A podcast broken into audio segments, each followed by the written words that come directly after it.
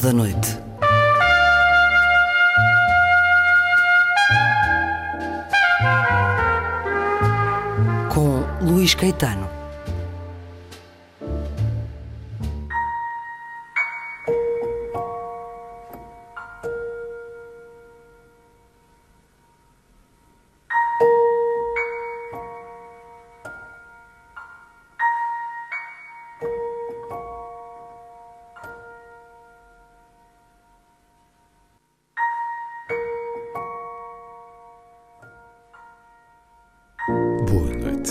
Hoje é o dia que a cultura norte-americana e o comércio internacional consagraram aos namorados a partir de lendas sagradas e profanas.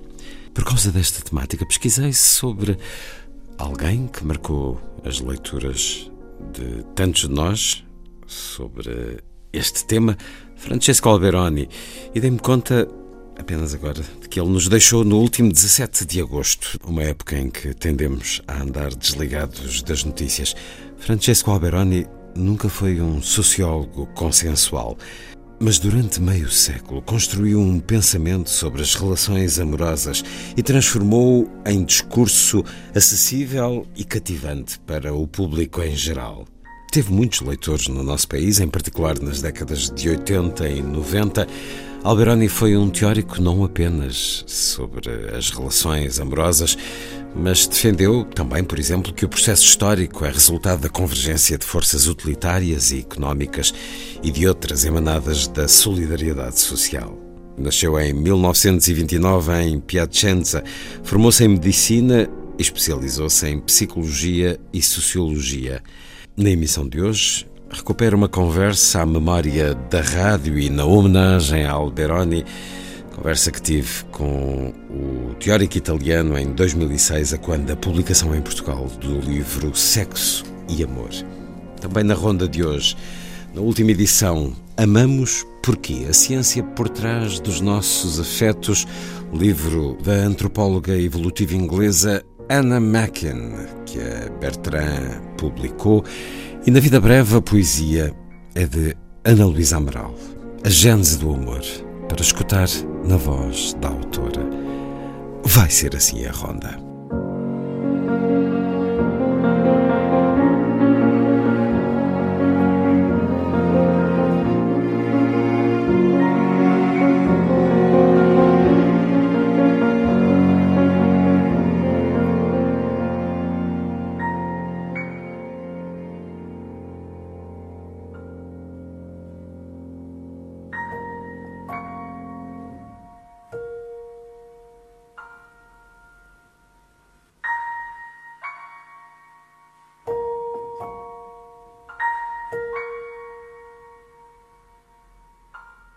Música a começar.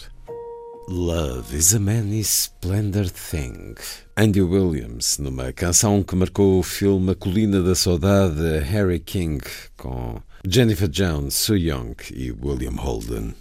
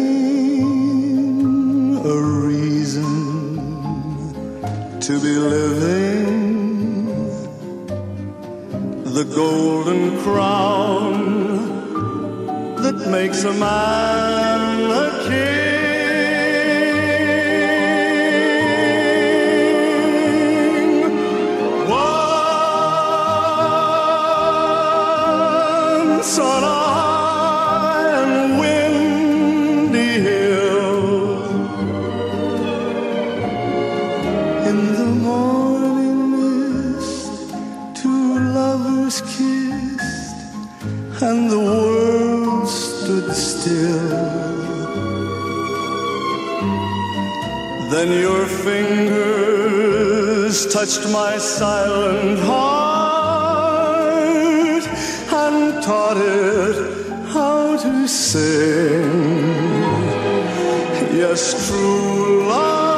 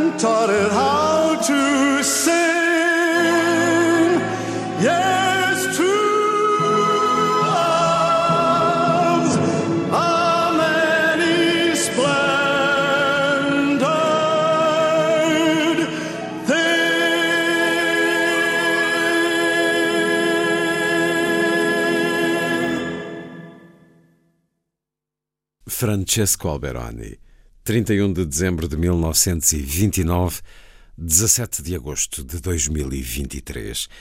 Poucos escreveram como ele, um dos grandes teóricos das relações amorosas. Recupero a memória da rádio, uma conversa tida há 18 anos. Sr. Alberoni, desde que lançou o seu primeiro livro em 1979, o mundo mudou muito. Mudou também na forma como nos enamoramos e como amamos? La maniera in cui eh, ci innamoriamo non è cambiata. Magari è cambiato il modo in cui eh, finisce l'innamoramento, se si forma o non si forma una coppia, una coppia stabile. Oggi le coppie sono più instabili. Poi è cambiato più, cioè è aumentato il sesso rispetto all'amore. Incomincia, prima, se ne vede di più, e di qui il fatto che poi ho scritto il libro Sesso e Amore, prima avevo scritto l'innamoramento soltanto. A maneira como nos enamoramos não mudou. Eh, Se calhar mudou mais a forma como se formam os casais. A vida das, dos casais é mais estável. E aumentou o sexo. E o sexo começa muito antes. E se vê, é muito mais visível. E é por isso que, que o professor decidiu escrever O Sexo e o Amor. Nasceu em, em Piacenza em 1929. O seu crescimento, a sua educação foi de alguma forma eh, marcada pela ditadura que se vivia em Itália, a ditadura de, de Mussolini? Ma un po' sì, anche se io sono nato il 31 dicembre e nel 1940 è scoppiata la guerra, quindi per i primi dieci anni ho avuto un'influenza, poi con la guerra è cambiato tutto.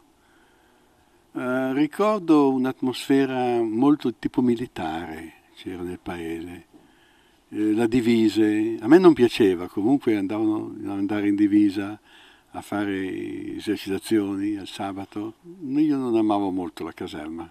A educação foi um bocado marcada pela ditadura, eh, mas eh, como ele nasceu a 31 de dezembro, eh, f- foi, um, foi marcada só durante 10 anos.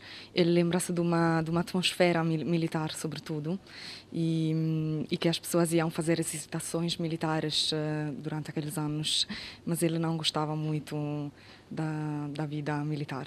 E depois acaba por eh, escolher a sociologia, quando esta era uma disciplina ainda eh, pouco conhecida. Por que é que seguiu esta área do, do conhecimento? Io a 14 anni ho capito che volevo studiare l'animo umano, a 15 anni, lo sapevo già cosa volevo fare, però per un tipo di scuola che avevo fatto non potevo fare filosofia, non c'era ancora l'insegnamento della psicologia e della sociologia, allora ho fatto medicina e ho fatto psichiatria. Per mia fortuna poi ho conosciuto uno psicanalista e quindi molto giovane ho fatto psicanalisi e dalla psicanalisi poi sono passata alla sociologia, ma sempre occupandomi di argomenti in cui al centro ci sono le passioni, le passioni collettive come i movimenti collettivi o le passioni individuali come l'amore. Com 14 anos percebeu que queria estudar alma humana, eh, mas pelos tipos de estudos que existiam na época não podia estudar eh, nem sociologia nem psicologia. Portanto, começou com medicina e depois psiquiatria e teve sorte em conhecer um psicanalista e começou muito cedo a fazer psicanálise. Depois passou da psicanálise à sociologia e, de certa forma, ele sempre se ocupou das paixões, eh, paixões coletivas e individuais. Senhora Elirone, este seu último livro, uh, Sexo e Amor, tem qualquer coisa de fim de ciclo. Há aqui uma espécie de síntese do seu pensamento sobre as relações humanas? No, è un completamento.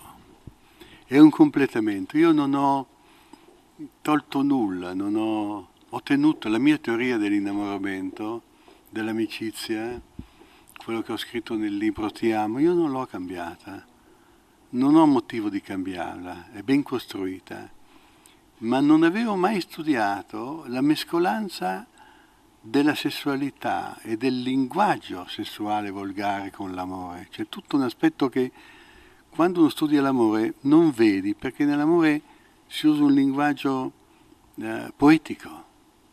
Allora ho voluto studiare le varie, tutti i passaggi che ci sono fra la sessualità pura e semplice, proprio la puro desiderio sessuale, magari violento, e poi le mescolanze in cui compare l'individuo, poi l'attrazione diventa, diventa affetto, poi diventa bisogno di esclusività, poi diventa passione, poi diventa innamoramento e poi con tutto quel che segue.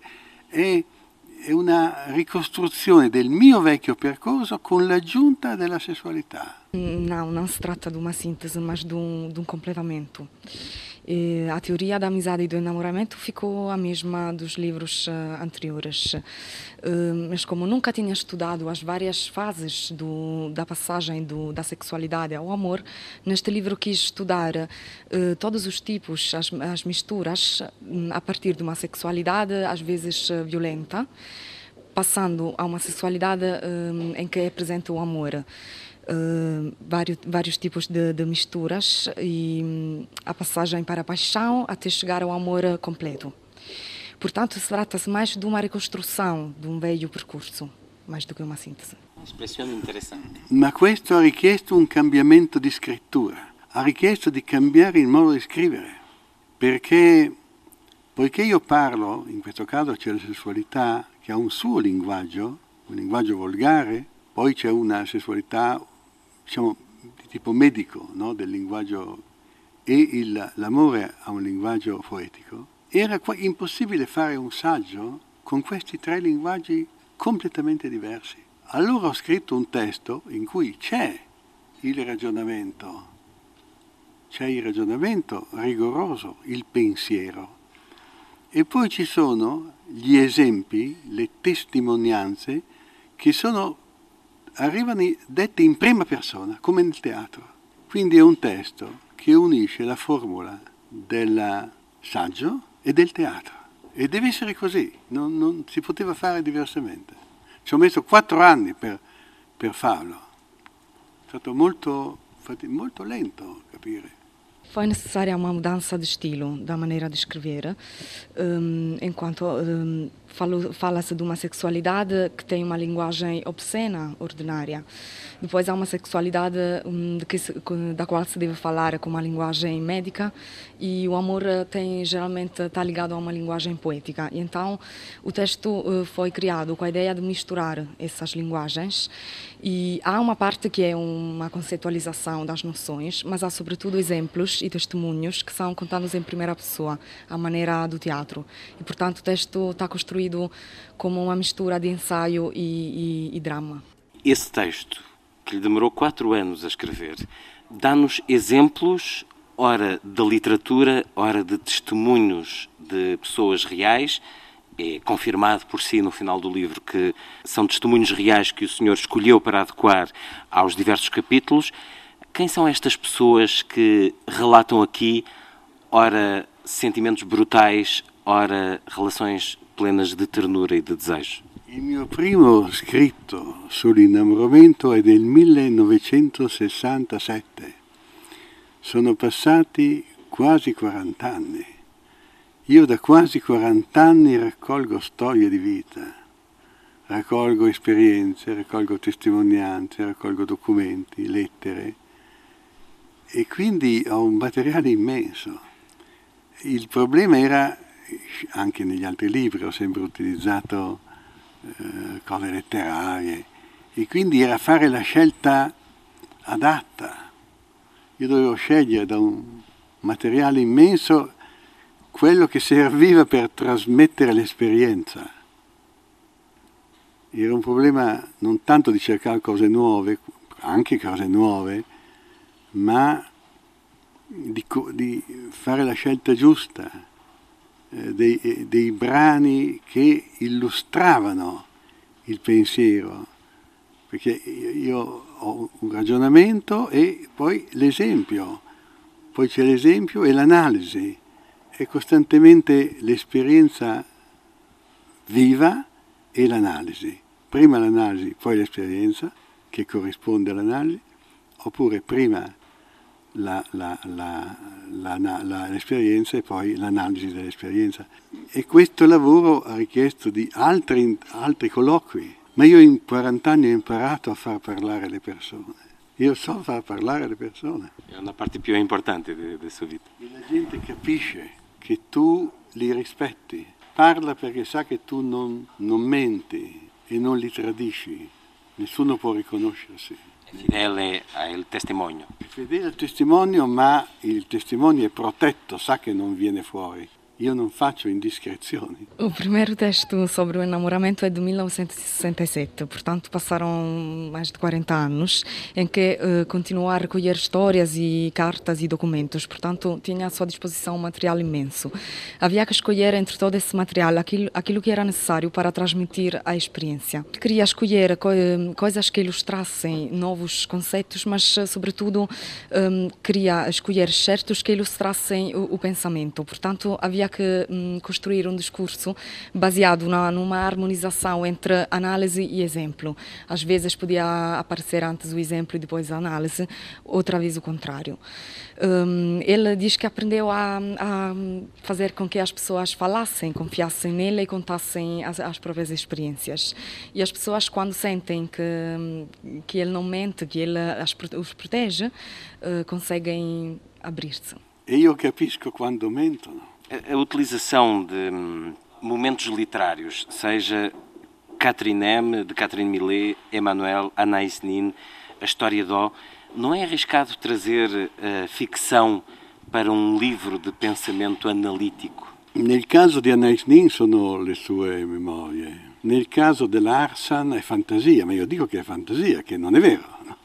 Lo dico, non è vero, è una, è una cosa che non esiste. No caso da Catherine Millet? Catherine Millet potrebbe essere vero o non vero, la cosa è indifferente. È che i casi ci sono, cioè è vero che ci sono poche persone di questo tipo, poche persone nelle donne, molto più frequenti negli uomini. È una illustrazione. È un, una... uso, è un uso, io ho utilizzato, è un uso esplicativo, è un uso per quando è la testimonianza di una persona vera è un documento. L'arte è sempre menzognera, l'arte mente sempre. Allora mi serve per illustrare, per spiegare. Senza Catherine Millet, che racconta quelle cose lì, non potrei spiegarmi, dovrei fargli vedere una scena. No caso da Anaís Nin, trata-se de memórias. No caso da Arsane, é fantasia, mas ele, ele diz claramente no livro que é fantasia. No caso da Catherine Millet, eh, é bastante indiferente se, se aquilo é verdade ou não. Eh, ele sempre teve em conta as várias realidades e, hum, digamos que a arte é sempre um bocado mentirosa, Portanto, só pode servir para explicar, para ilustrar algumas coisas que sem esse tipo de exemplo seria impossível de ilustrar. Sem, por exemplo, a Catherine Millet seria impossível mostrar umas imagens e umas cenas acerca da vida sexual das mulheres. Catherine Millet ha raccontato l'esperienza della prostituta, esagerandola, ma lei probabilmente l'ha fatto. Há momentos neste livro em que parece dizer chega de evocar Freud, uh, chega de Freud está na hora de ultrapassarmos este grande nome quando falamos de sexualidade? Io ho lasciato Freud nel 1967, 6-7, quando ho dovuto studiare l'innamoramento, perché io ho definito l'innamoramento come lo stato nascente di un movimento collettivo formato da due persone. La parola stato nascente non appartiene a Freud, non c'è il concetto di stato nascente in Freud, come non c'è il concetto di movimento collettivo. Quindi la mia teoria dell'innamoramento non è una teoria freudiana. Io vengo dalla psicanalisi, ma per spiegare appunto, i fenomeni esplosivi come l'innamoramento o i fenomeni collettivi, movimenti collettivi, ho dovuto purtroppo abbandonare la teoria di Freud. Nel libro Genesi, che credo che sia tradotta anche in Giovanna, io ho dedicato un capitolo alla revisione della teoria psicanalitica sui due istinti, introducendo un terzo principio che Freud non introduce. Cioè sono stato, come dire, onesto, ho spiegato qual è la mia aggiunta al modello freudiano, che è stato il mio maestro, ed è quello che l'ambivalenza produce sofferenza. Deixou as teorias de Freud, deixou Freud em 1967, quando começou a estudar o enamoramento, porque uh, o conceito de estado nascente, que ele define como parte inicial do, do enamoramento, não existe em Freud, como não existe em Freud o conceito de movimento coletivo. Mas é, é verdade que no, no livro Gênesis, uh, o professor quis, dar, quis fazer uma, uma homenagem à teoria freudiana e dedicou um capítulo intitulado A Dinâmica, onde introduz um, um terceiro princípio, ao pé dos dois princípios do, do Freud. O terceiro princípio é que a ambivalência produz sofrimento. Uh, este tipo de, de, princípio era necessário para explicar uh, o enamoramento não como regressão, mas como historicização, quer dizer, entrar no passado para refazer o presente.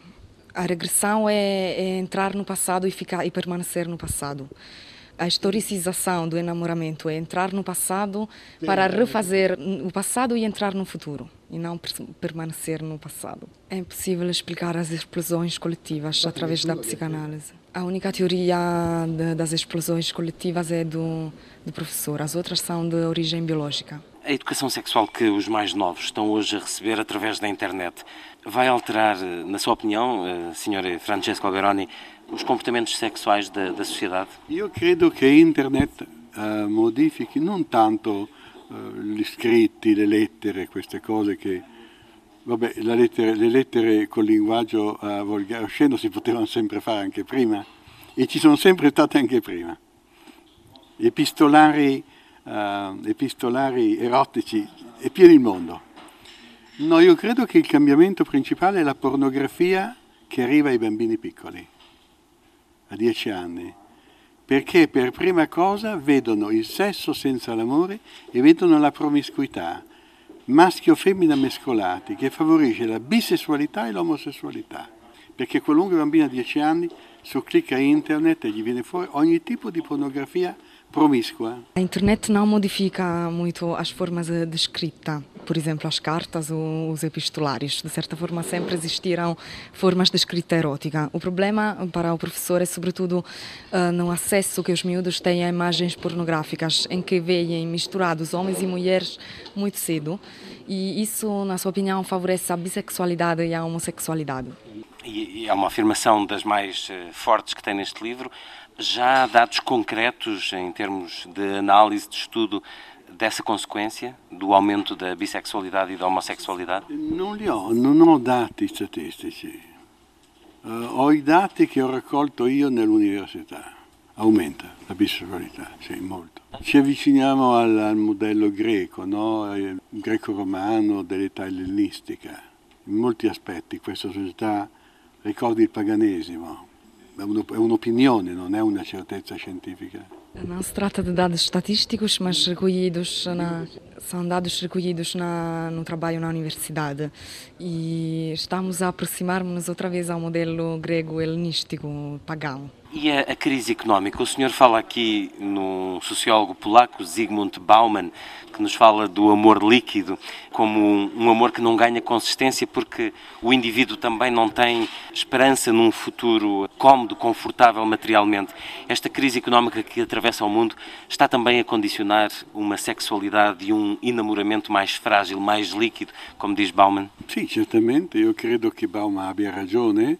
Non tanto perché la gente è povera, ma quanto perché il lavoro è frantumato e avviene anche per gente ricca che i contratti giornalistici sono a termine. Io ogni anno il mio contratto devo rifarlo. No, io sono un precario dal punto di vista giornalistico, eh. quindi gli attori, tutti gli attori che conosco, hanno contratti a termine.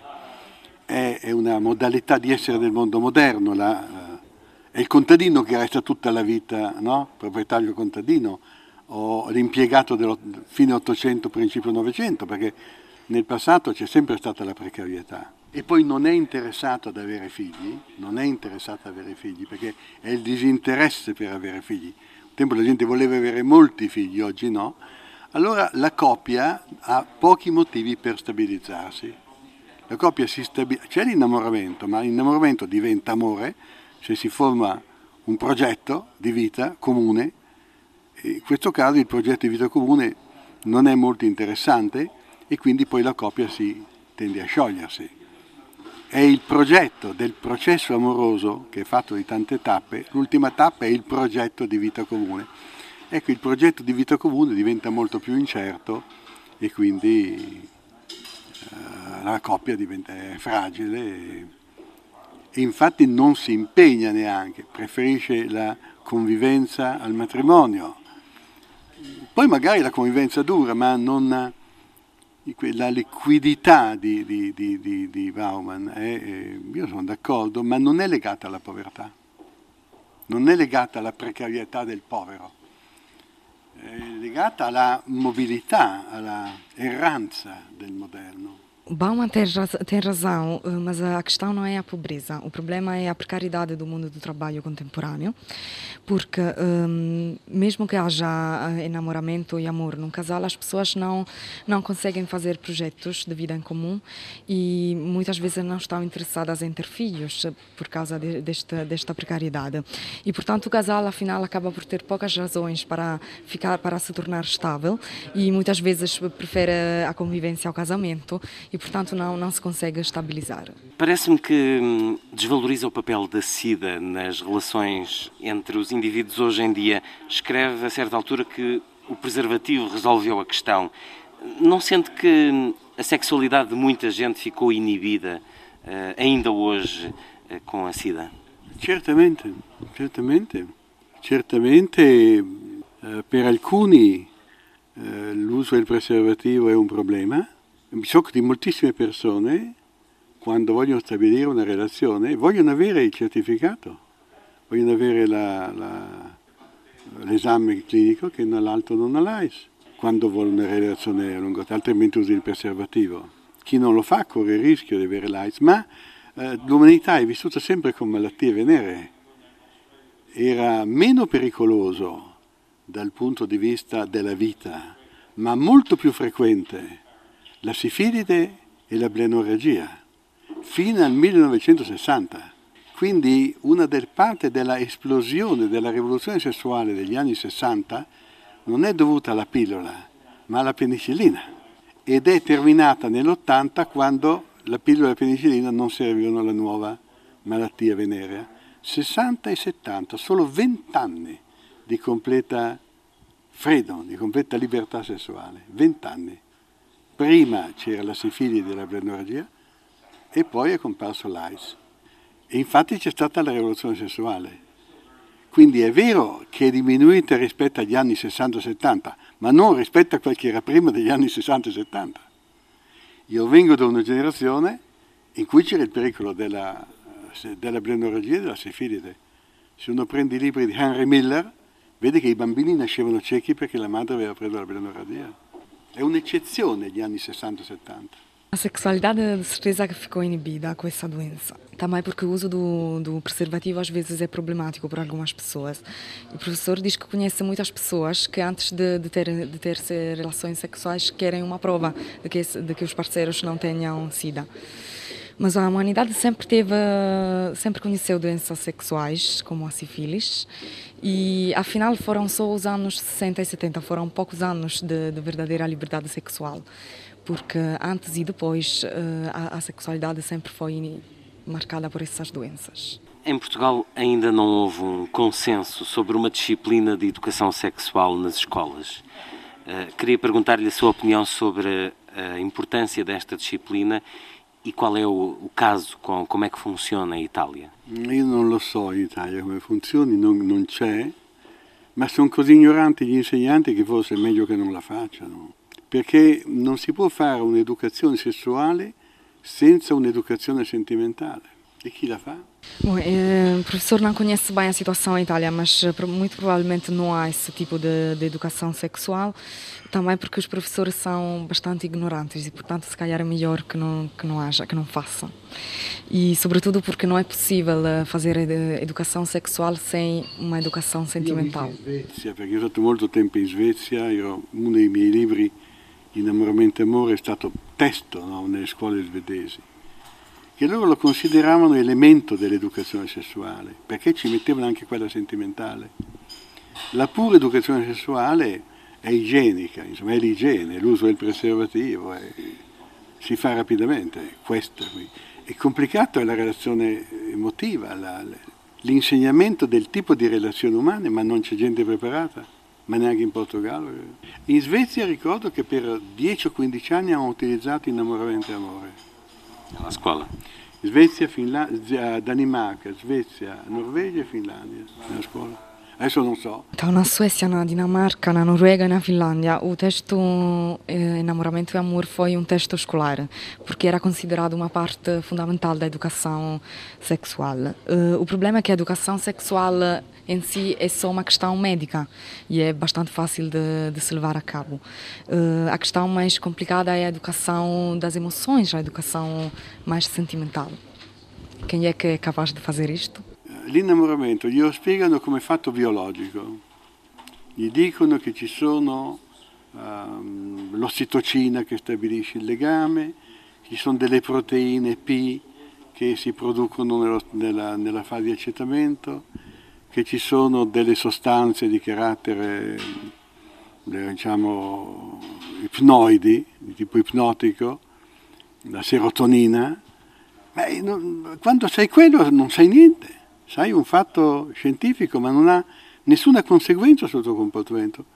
Se io so che quando uh, sono innamorato ho la serotonina o non lo so, ho l'ossitocina, tanto non, non, è che io posso prendere la serotonina o posso prendere l'ossitocina, sono, sono parole al vento, non sono educazione. L'educazione è una cosa su cui c'è, ha una conseguenza sull'azione. Oggi c'è la tendenza a spiegare tutto con la biologia, ma una biologia astratta, che poi ogni mese cambia. Io vengo dalla biologia, quindi so che è astratta. Quando anche so che nell'area parietale ci sono delle reazioni, aumenta la qualità di ossigeno, va bene, e io cosa faccio? Niente. O problema é que o enamoramento é muito frequentemente explicado como um processo biológico. Explicam-se a libertação de substâncias, de hormonas, isso não... Da serotonina. Da, ser, da serotonina. Proteínas que, que influem no, no processo de, de, da, da reprodução. O problema é que isso não tem consequência nenhuma no comportamento das pessoas. O fato de saber como, como essas coisas acontecem não muda a nossa maneira de nos relacionar com os outros. E, portanto, não se trata de uma, uma verdadeira educação. É uma educação biologica que é abstrata e, sobretudo, muda muito frequentemente. C'è un altro problema nell'educazione sessuale. Chi parla e come parla. Perché le stesse parole possono avere effetti opposti, come sono dette. L'educazione è fatta di, di eh, sfumature infinitesime. Che linguaggio uso? Il linguaggio osceno? Il linguaggio scientifico o il linguaggio poetico? Io sono convinto che questo è un libro di educazione sessuale, Sesso e Amore. Sesso e Amore è un libro di educazione non per i bambini di 10 anni, ma per quelli 16-17 anni. Potrebbe essere adottata a 18 anni in tutte le scuole in Italia, Sesso e Amore. Io lo chiedo un vero libro di educazione sessuale, ma ci devi pensare su, devi riflettere molto per capirlo. Eh? Ci vuole uno che te lo spieghi col linguaggio adatto. È l'unico libro di educazione sessuale scritto finora. A questão que tem a ver com a educação sexual é a questão de quem fala e de como fala, porque as mesmas palavras podem ter efeitos opostos uh, nas várias pessoas. Que tipo de linguagem usar também é outra, é outra questão. Linguagem poética, linguagem médica. Uh, o professor considera o Sexo e Amor como o único verdadeiro livro de educação sexual que poderia ser introduzido nas escolas uh, e poder, poderia ser lido por rapazes dos 15, 16 anos até aos 18. Francesco Alberoni, livro com a chancela da Bertrand, o título é Sexo e Amor, livro onde muitas vezes o vocabulário científico é substituído por uma quase poesia de emoções, não necessariamente cor-de-rosa, mais uma obra de Alberoni que convida a conhecer-nos melhor Francesco Alberani, um autor de que toda a gente já ouviu falar, de quem muitos já leram um livro, como sociólogo e como autor, como é que explica o sucesso, o impacto do, dos seus textos junto do grande público? Io credo che sia avvenuto tutto con innamoramento e amore. Nessuno, dopo Stendhal, nessuno aveva più scritto niente sull'innamoramento. Dal 1832 al 1979. Io sono stato il primo a dare una teoria dell'innamoramento. Nessuno ne ha fatto un'altra, nessuno. Quindi è sufficiente per produrre interesse in giro per il mondo, visto che nessuno ne ha fatto un'altra. Per adesso c'è solo questa. E acha que tudo começou com o enamoramento e o amor, porque depois do, do livro do Stendhal, de 1832, uh, foi a primeira teoria do enamoramento que foi, que foi difusa e publicada. E, portanto, isso já é suficiente para produzir interesse em todo o mundo. Grazie, signora Alberoni. Francesco Alberoni deixou-nos no último 17 de agosto, foi um dos grandes teóricos do enamoramento e amor médico italiano especializado em psicologia e sociologia, com muitos leitores no nosso país, em particular nas décadas de 80 e 90. Uma conversa em 2006 a propósito do livro Sexo e Amor. Na gravação de arquivo não ficou registado o nome da tradutora. As minhas desculpas por isso. Seguimos daqui a pouco com a Gênese do Amor, o poema de Ana Luísa Amaral, para escutar na voz da autora. Antes, voltamos à música.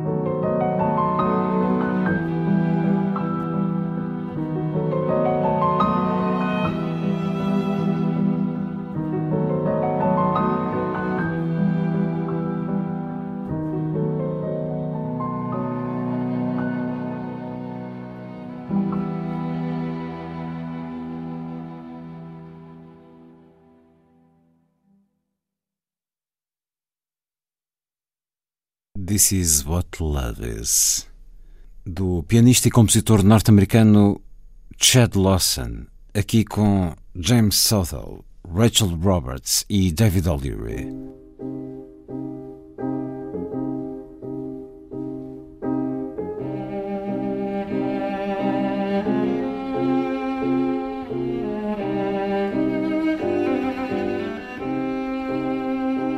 A vida breve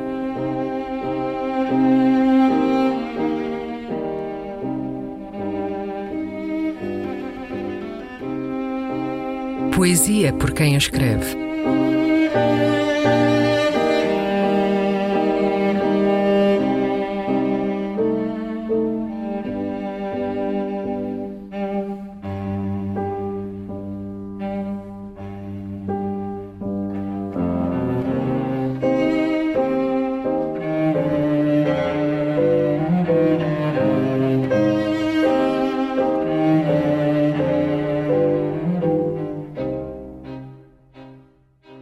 Gênese do Amor, Ana Luísa Amaral.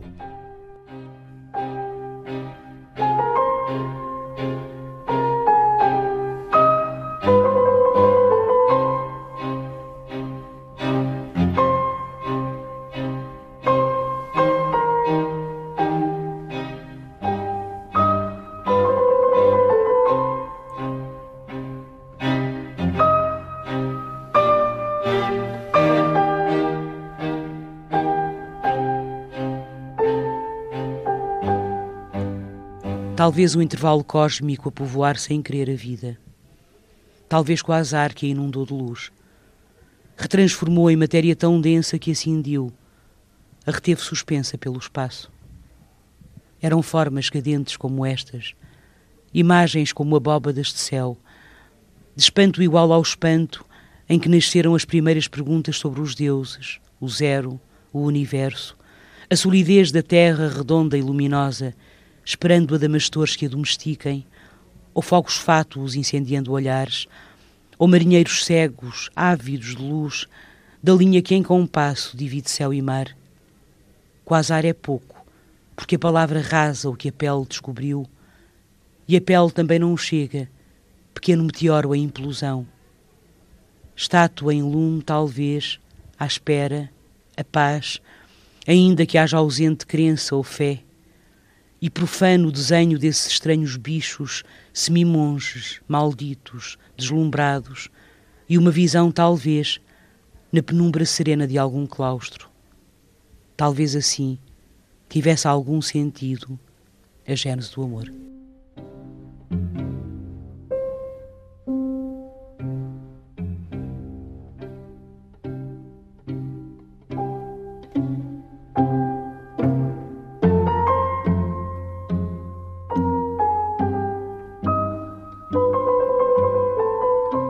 A Vida Breve, um programa de Luís Caetano.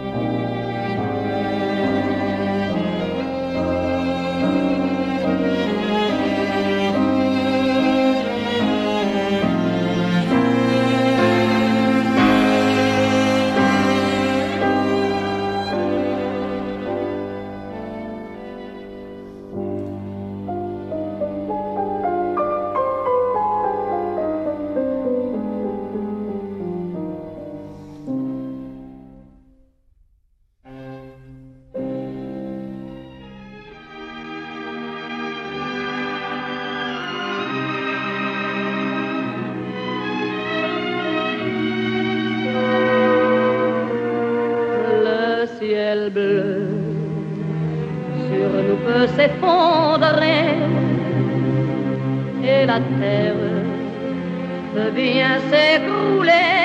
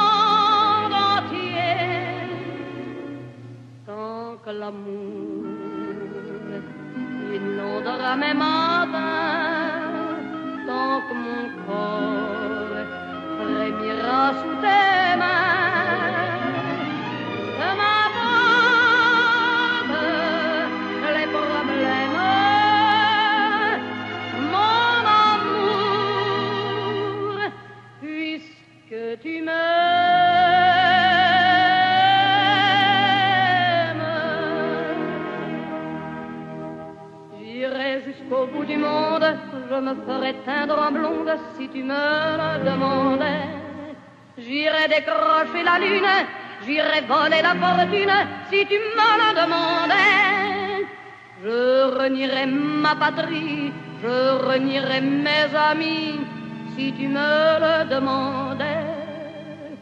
On peut bien rire de moi, je ferai n'importe quoi si tu me le demandais. Si un jour la vie t'arrache à moi, meurs, que tu sois loin de moi.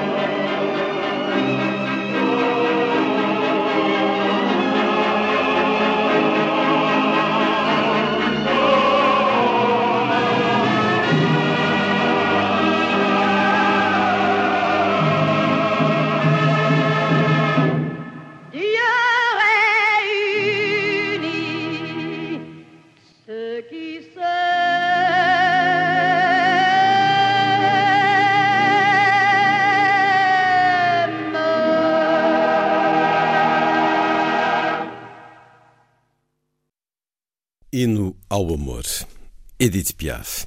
Os espaços habitualmente transmitidos à quarta-feira, a Grande Ilusão e o Lilliput passam na emissão de amanhã. Voltamos aos livros nesta ronda.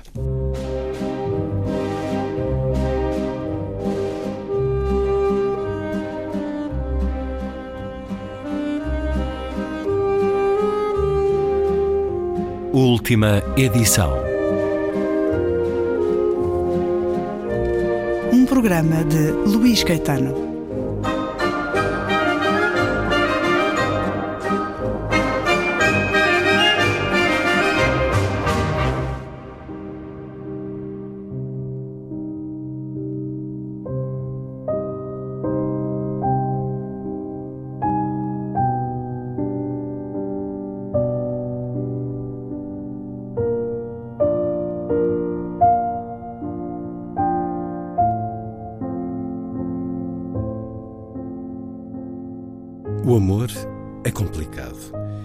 Com esta verdade absoluta que somos recebidos no livro Amamos Porquê? A ciência por trás dos nossos afetos, da antropóloga evolutiva inglesa Anna Macken, que na Universidade de Oxford estuda o grande enigma do amor nas suas diferentes formas, aceitando-se que há diferentes formas de amor, que a se sentir não é único. É um livro, por isso, de muito espanto e maravilhamento pelo poder que o sentimento traz consigo, pela forma como altera a nossa existência. O que é o amor? Anna Macken não opta pela resposta única, mas por uma dezena delas. Dez respostas, assumindo de certa forma, obviamente, que todas são incompletas.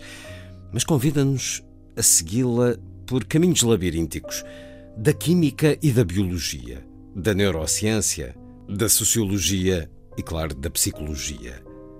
O amor romântico por alguém, o amor pela família, pelos amigos, pelos animais que adotamos, as tantas formas de viver o amor. Um livro de uma especialista que afirma que, na realidade, somos todos especialistas e que a única resposta para a pergunta o que é o amor seria a fusão do sentir de todos, com todas as formas em que o vivemos. É um livro de ciência, mas com muito do mais puro sentir da condição humana livro escrito durante a pandemia, quando o nosso amor foi brutalmente condicionado.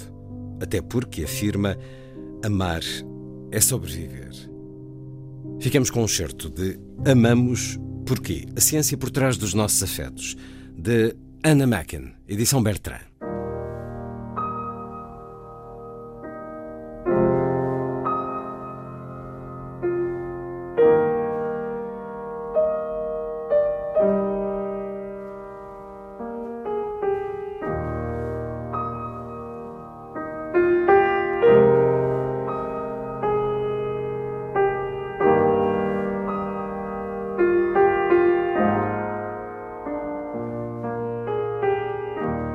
Pouco tempo, uma participante de uma das minhas palestras sobre a neurociência do amor enviou-me um e-mail. Ela não teve a oportunidade de colocar a sua pergunta no final da palestra, portanto, decidiu escrever-me. Estou muito contente por o ter feito. Se fosse possível para um cientista que estuda o amor voltar do futuro, tendo encontrado todas as respostas, ela queria saber qual seria a pergunta que eu lhe faria? Aquilo fez-me pensar. Embora saibamos agora muito sobre como todos os diferentes fatores se unem para influenciar a experiência de amor de um indivíduo, há muito o que perguntar. Será que os animais podem sentir o amor como nós? Poderá o amor por um Deus conferir todos os benefícios das relações humanas? Existe realmente uma diferença no modo como as pessoas poliamorosas e monogâmicas se sentem? Por que é que algumas pessoas são aromânticas e como é que os seus cérebros são? Mas então, pensei que na verdade todas as minhas perguntas estavam afinal a colocar a mesma questão. Como é que essa pessoa se sente quando está apaixonada? Como é a sua experiência de amor? Então, a pergunta que eu faria ao cientista é: como é o seu amor? Porque só por um dia eu gostaria de viver a experiência de amor de outra pessoa. Para ver como é o seu amor pelos seus amigos, a sua família, os seus filhos, o seu parceiro e o seu Deus. Porque, em última análise, não fazemos ideia se aquilo que todos dizemos que é o amor será a mesma coisa. Talvez ter essa oportunidade me ajudasse a ter um pequeno vislumbre do que essa coisa chamada amor realmente é e se o que cada um de nós sente e experimenta está no mesmo nível. O amor é uma coisa altamente complexa e multifatorial. É admirável, no verdadeiro sentido da palavra. Eu queria entusiasmá-lo sobre o amor porque acho que às vezes esquecemos de como ele é vital e maravilhoso e queria recordar-lhe que o amor está em toda a parte e não apenas com um parceiro, a quem nos encorajam a dedicarmos todo o nosso tempo livre. Que, enquanto seres humanos, temos a sorte de termos este grande cérebro que nos permite encontrar o amor em tantos contextos diferentes. Contextos esses que ainda estão a crescer à medida que o nosso mundo social continua a evoluir com o advento da inteligência artificial. Neste livro exploramos a evolução do amor e encontramos a ideia, por mais fria e dura que possa parecer, de que, em última análise, o amor é um suborno biológico para garantir que dedicamos tempo e energia aos nossos relacionamentos críticos para a sobrevivência e que esse suborno é composto por um conjunto de neuroquímicos que nos motivam a iniciar e depois manter esses relacionamentos. A oxitocina torna-nos mais confiantes, a dopamina recompensa-nos e impulsiona-nos para a ação. A serotonina dá-nos a obsessão e a beta-endorfina. Bem, a beta-endorfina garante que nos mantemos nos nossos relacionamentos no longo prazo, sejam eles com parceiros, parentes, filhos ou amigos. Aprendemos que a vinculação é a tentativa da psicologia para fornecer uma medida objetiva do amor e que engloba os relacionamentos que são a própria base das nossas vidas, da nossa saúde e da nossa felicidade.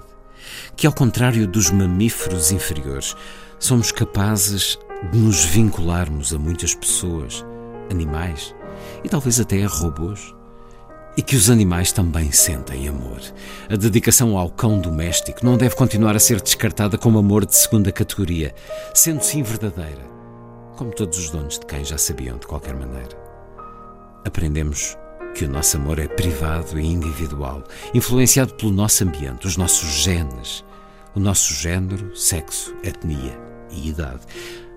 Mas também extremamente público, pois a nossa cultura molda o que é e o que não é aceitável no campo do amor. E que para alguns isso significa ser-lhes negado o direito de celebrarem o seu amor publicamente. Aprendemos que a nossa suposição de que o amor romântico é um assunto entre duas pessoas não é correta. À medida que as pessoas se vão tornando mais abertas sobre o seu poliamor ou a sua arromanticidade, e que a monogamia pode ser apenas um sistema inteligente sonhado pelos poderes instalados para garantir que a sociedade permanece calma e previsível. A nossa capacidade de amar espalha-se para além deste reino terreno, para figuras sem forma física, os nossos deuses. E estes mesmos mecanismos podem sustentar o nosso fascínio e o nosso amor pelo culto das celebridades. E ao lado sombrio do amor, o nosso desejo por amor, o nosso desejo insaciável de o termos nas nossas vidas, pode levar a que sejamos explorados, manipulados e abusados por indivíduos ou grupos que desejam controlar as nossas vidas. Finalmente, o amor não pode ser etiquetado como uma emoção, sendo em vez disso uma motivação, uma necessidade tão fundamental para a vida como os alimentos que ingerimos ou o ar que respiramos. É o responsável por feitos de incrível dedicação, resistência e força. Tudo em seu nome.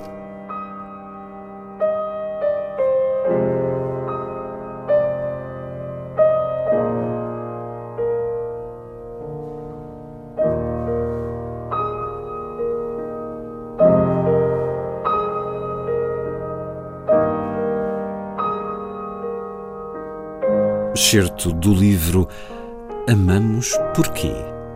A ciência por trás dos nossos afetos, da antropóloga evolutiva inglesa Anna Macken, tradução de Alexandra Cardoso, uma edição Bertrand.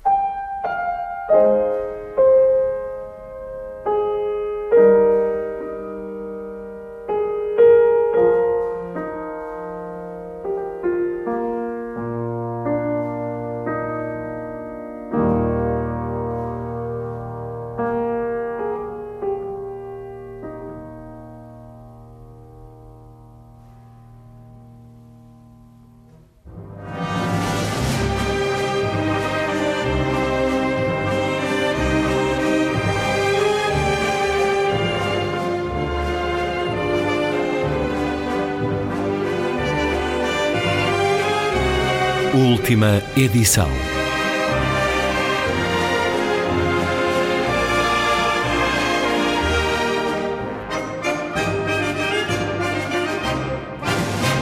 Está feita a ronda. Assim, obrigado por estar com a rádio. Boa noite.